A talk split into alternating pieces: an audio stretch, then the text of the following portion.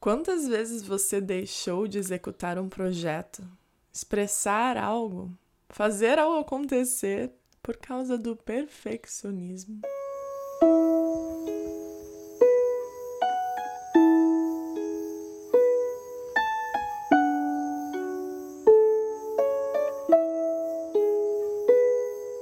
Olá!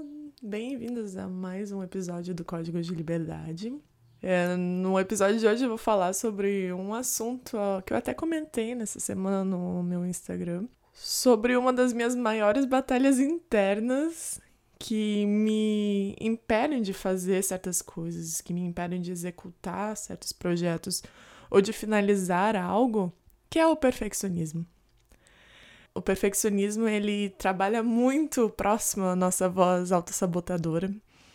É, não é a mesma voz, mas é a partir dele que a gente tem certos padrões de crenças que não nos permite executar algo, nos permite expressar algo, porque a nossa voz autossabotadora fala: você não está nesse padrão, você não está pronta, você não está lá ainda.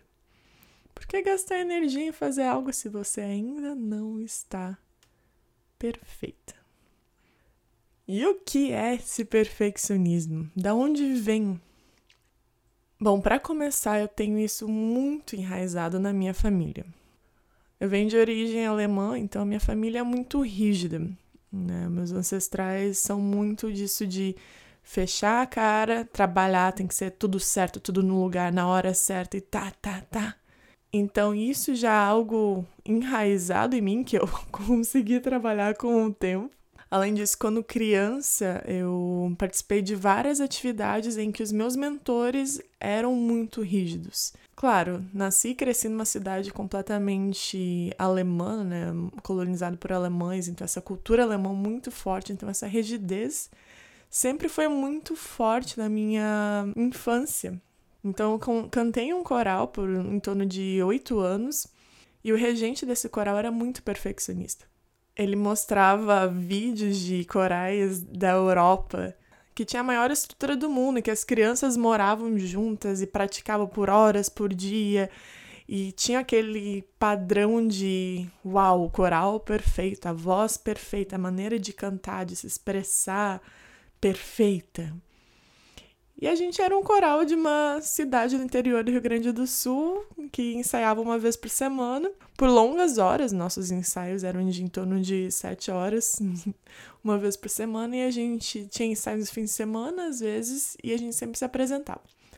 Mas a questão é que a gente buscava o perfeccionismo, esse padrão que era uma crença né, de que a gente poderia alcançar mesmo de um coral com uma estrutura muito maior que a nossa. Então, como isso pode usar como uma referência para muitas coisas que a gente deixa de fazer na vida, principalmente com a mídia social, onde a gente vê somente os resultados. As pessoas que não mostram muitos corre, né, de como chegaram lá, né? A gente vê grandes celebridades, influencers, enfim, só mostrando os resultados e a gente acredita que esse é o padrão a ser alcançado sempre. A gente não pode expressar algo se a gente não estiver nesse padrão de excelência, de perfeição. E é algo que a gente inconscientemente recebe como a maneira que a gente deve executar algo, né? Então, pode ser desde ser um escritor, um cantor, uma pessoa muito boa com marcenaria, com culinária, o que for, a gente sempre vai usar como referência as pessoas que estão no topo. Porém, por que a gente não vê muito das pessoas que estão recém começando? As pessoas que estão dando a cara à tapa. Você já parou para pensar nisso? Pode ser porque o algoritmo não permite que a gente veja por não seguir o padrão de perfeccionismo. Ou também porque no coletivo a gente tem esse pensamento de não estar preparado o suficiente para botar a cara a tapa. Então pense com você mesmo que aspectos da sua vida que você quer muito expressar, quer muito fazer, executar, é um sonho, é um projeto, algo pessoal que você se auto-sabota, que você não se permite fazer porque você não se sente preparado o suficiente. A mesma coisa. Quem te disse que você não está pronto para executar essa ação, essa tarefa? É apenas a sua mente. Ninguém te falou nada. E se alguém por acaso te falou, é porque ela viu alguma margem para crescimento. Então, seja prestar para um vestibular, seja para ser contratado para um trabalho, ou para ser convidado de um evento, uma palestra, enfim. Existem padrões já determinados para certas coisas, mas quando depende de nós mesmos para expressar algo, o perfeccionismo ele vem muito à tona porque esses condicionamentos vêm de todos os lados. E aquele pensamento de eu não sou boa o suficiente, ninguém vai querer me ouvir, ninguém vai querer comprar meu produto, ou esse trabalho nunca vai ser bom o suficiente, sempre tem algo a melhorar. É algo que é muito presente pra gente, não sei se você se identifica, mas para mim é muito real.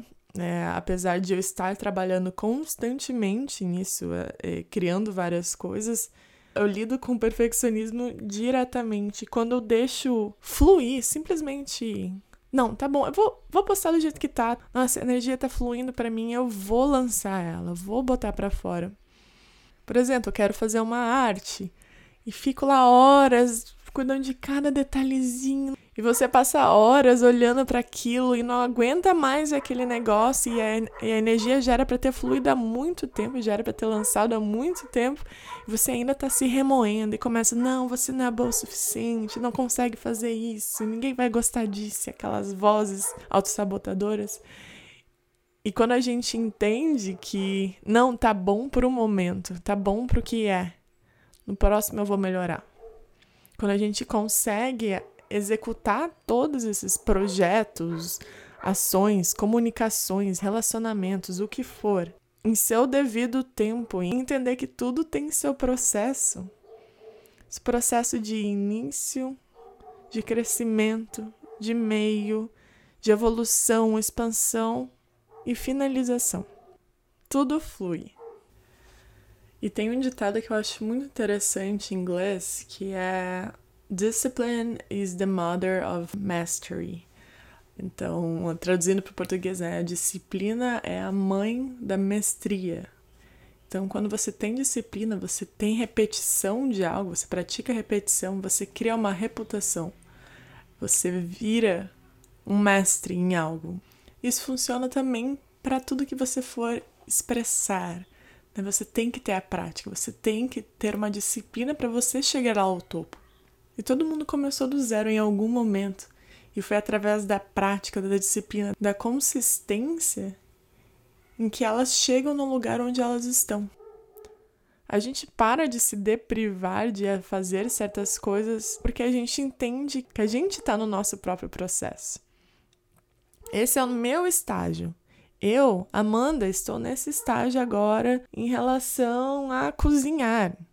Eu, Fernanda, estou nesse estágio em relação a empreender, a comunicar, a cantar, a pintar, a ser uma massagista, terapeuta, o que for. A gente sempre tem um estágio de aprendizado. A gente tem que passar por esse processo de iniciação para, em nossa maneira, aprender o que faz sentido para nós, para executar algo da nossa própria maneira, esquecer dos padrões externos, esquecer como fulano está fazendo algo, esquecer como o cicrano está fazendo algo e não olhar para o externo, mas sim para o interno. Quando você sente essa energia de nossa, eu estou no caminho certo, é isso, é isso. Não importa que os outros pensem, é quando você cria essa forma mais autêntica de expressar algo, de criar algo, gerar algo, e entende que isso é alinhado com todo o processo de amor próprio, de autoaceitação, você se sente muito mais realizado do que quando você faz algo para o outro. Eu vivi muito disso trabalhando em publicidade, eu até já comentei sobre isso, em relação a está comunicando muito a mensagem de outros, mensagem de outras marcas, de outras pessoas, porque eu também trabalhei com celebridades e nunca estava expressando a minha verdade.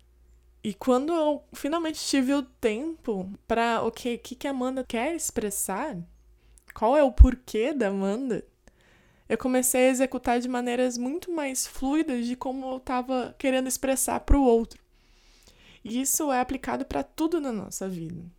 É encontrar o que você consegue fazer naturalmente bem, de olhos fechados, dormindo, e não se preocupar com a maneira que está sendo executada lá fora, com as receitas que estão passando lá fora, os métodos. Focar exatamente na maneira que você faz. E é isso que faz você ser única. Isso que faz você ser quem você é quando você alcança essa autenticidade. Por mais que você tenha o seu próprio padrão interno, né? Eu sempre falo o selo de qualidade. é ok, é entender que você consegue fazer melhor, mas não permitir que isso chegue a um estágio de exaustão, de frustração, de que você não está conseguindo executar algo por causa desse perfeccionismo. E quando o processo criativo de expressão, de comunicação, o que for, chega a ser frustrante, é porque não é para ser. É para você passar por esse processo de desconstrução, voltar ao porquê inicial, por que você realmente começou a fazer isso. Seja o que for, né? Pense com você mesmo. Momentos que você começou a criar algo, a expressar algo, e você sentiu, não, não tá bom, não é isso, não, não sei, volta, ah, meu Deus, não sou capaz, como assim? Volta. Porque a gente está constantemente nessa vida nos encontrando e nos perdendo, nos encontrando e nos perdendo. E quando a gente realmente se encontra e reconhece o que é verdadeiro nosso, o que é a nossa autenticidade, o que é o nosso perfeito é quando tudo que a gente expressa e põe para fora se torna mais natural. É verdadeiro, é perfeito para nós mesmos. Entender que o nosso padrão de perfeito não é o mesmo padrão de perfeito do outro. Que o que talvez seja mais ou menos para você seja incrível para o outro, porque o outro nunca viu nada igual e seja algo inspirador. E talvez o outro nunca vai ver quem foi alguém totalmente inspirador para você. Que na sua mente você não é o padrão dessa outra pessoa que te inspira, mas você é você mesmo. Você é a sua própria inspiração. Porque você está cada vez mais conectado com o seu centro, com a sua verdade. E você sabe o que te move. Então, quando essa voz de perfeccionismo vem para você, Senta com ela, conversa com ela. Tipo, poxa, por que tu tá vindo agora? Eu tava tão animado. Queria tanto criar isso, queria tanto comunicar isso. Quem é você? Da onde você está vindo? E escreva. Converse com ela, tente entender de onde ela está vindo. Se é alguma situação da sua infância, se é de algum padrão familiar, no seu trabalho, o que for. E perdoe essa situação, perdoe quem te fez passar por isso e siga em frente. Lembre que você é perfeita exatamente da maneira que você é. Não importa o estágio da vida que você está. Acolha esse estágio. Aceite esse estágio. Veja o quanto você tem para evoluir, mas não permita que isso seja uma limitação para você e sim seja um gás para você seguir em frente. E jamais deixe de expressar quem você é, qual é a sua verdade, qual é a sua autenticidade. Pois você não é igual a Fulano, você não é igual a Ciclano.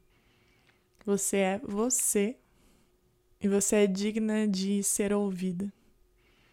Ouse expressar a sua verdade e ver o que acontece. Você ficará surpresa com o tanto de pessoas que serão impactadas com a sua verdade. Confie.